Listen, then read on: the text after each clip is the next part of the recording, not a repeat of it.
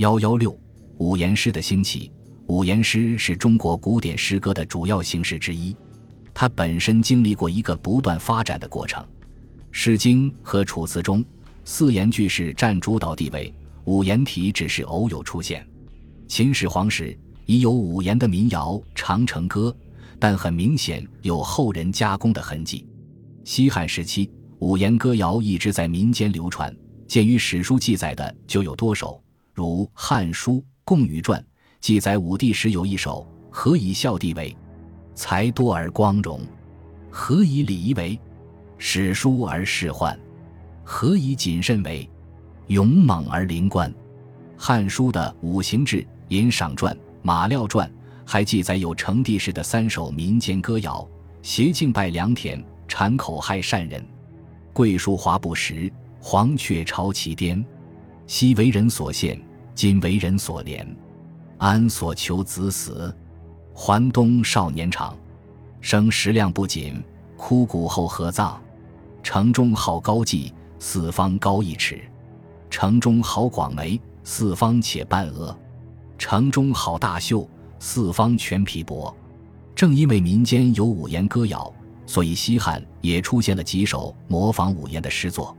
《汉书·外戚传》记载高祖戚夫人受吕后迫害。曾于悲苦之中作了一首怀念儿子赵王的诗歌：“子为王，母为鲁，终日冲薄暮，常与死为伍。相离三千里，当谁使告鲁？”后面四句均为五言。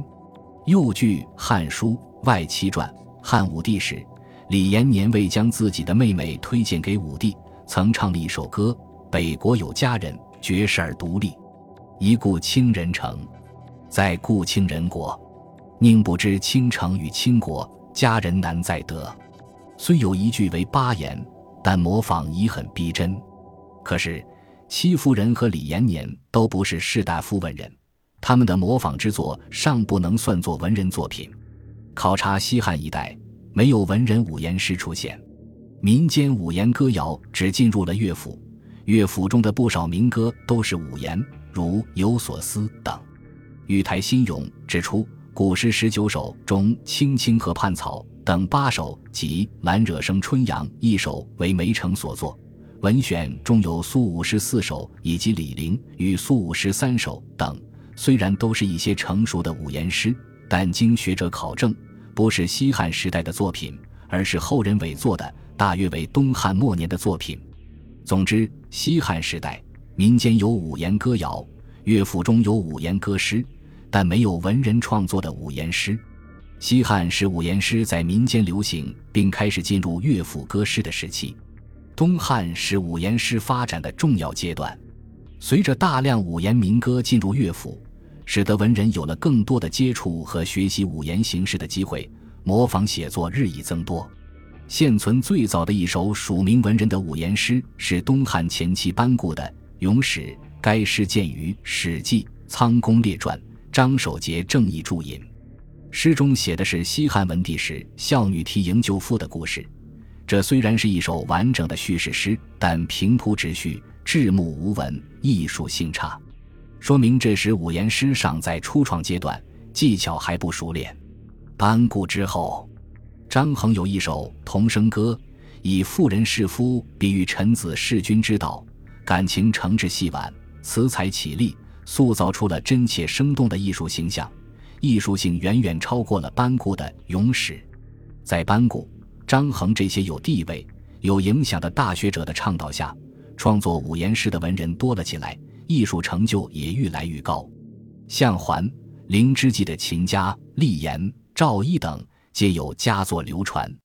秦家是桓帝时陇西郡吏。其创作的五言赠赋诗三首是抒情技巧较高的作品，描写他思念妻子的悱恻之情，感情真挚，语言朴素自然。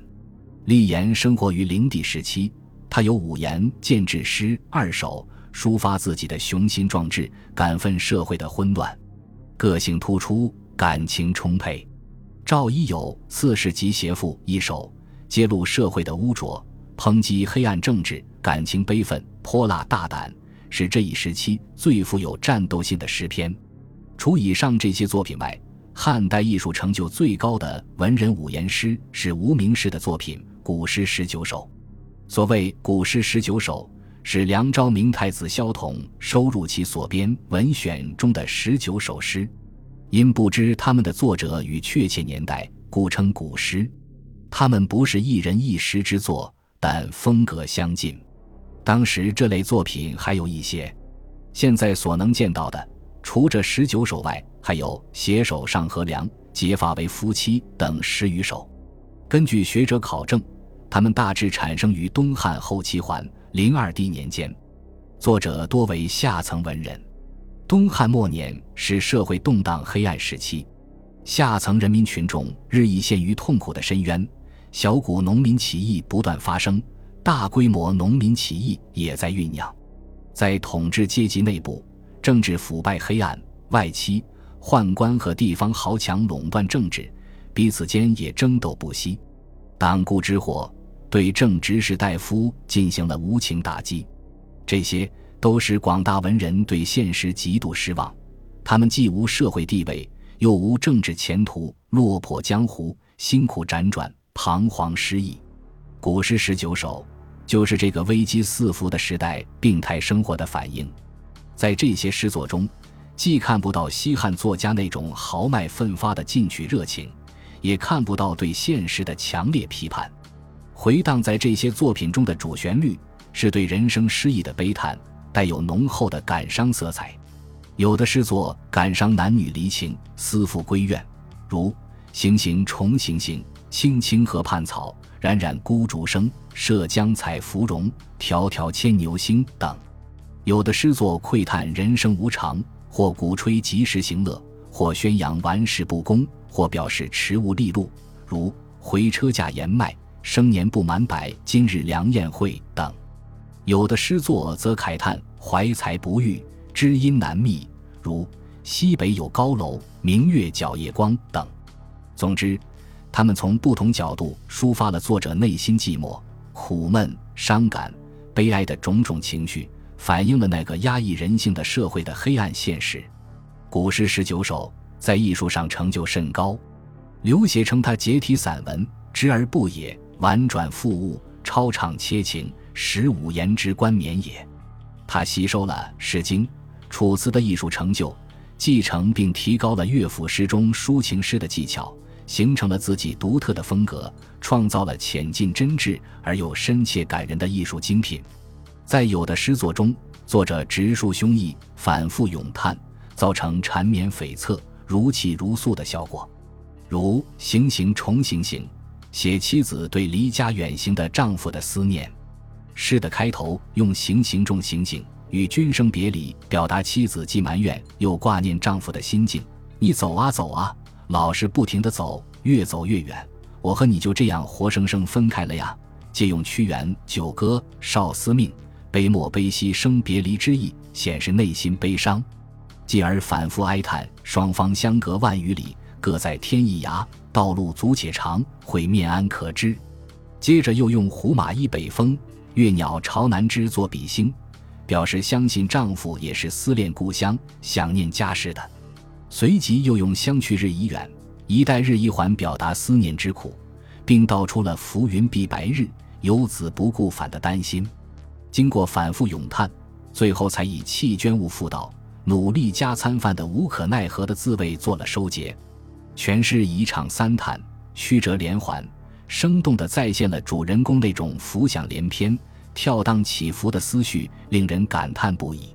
在有的诗作中，作者借景抒情，又能使情景交融，抒发细腻的情感，如《迢迢牵牛星》，描写一位寂寞的思妇夜晚看到满天星斗，以及两情相阻、隔河相望的牛郎织女，借景抒情，用“盈盈一水间，脉脉不得语”表示相思之悲苦。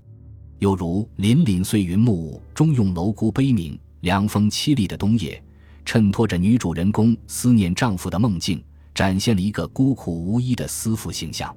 这些情景交融、深邃优美的意境见于很多作品。在有的诗作中，作者还通过某种生活情节和人物行动来书写情怀。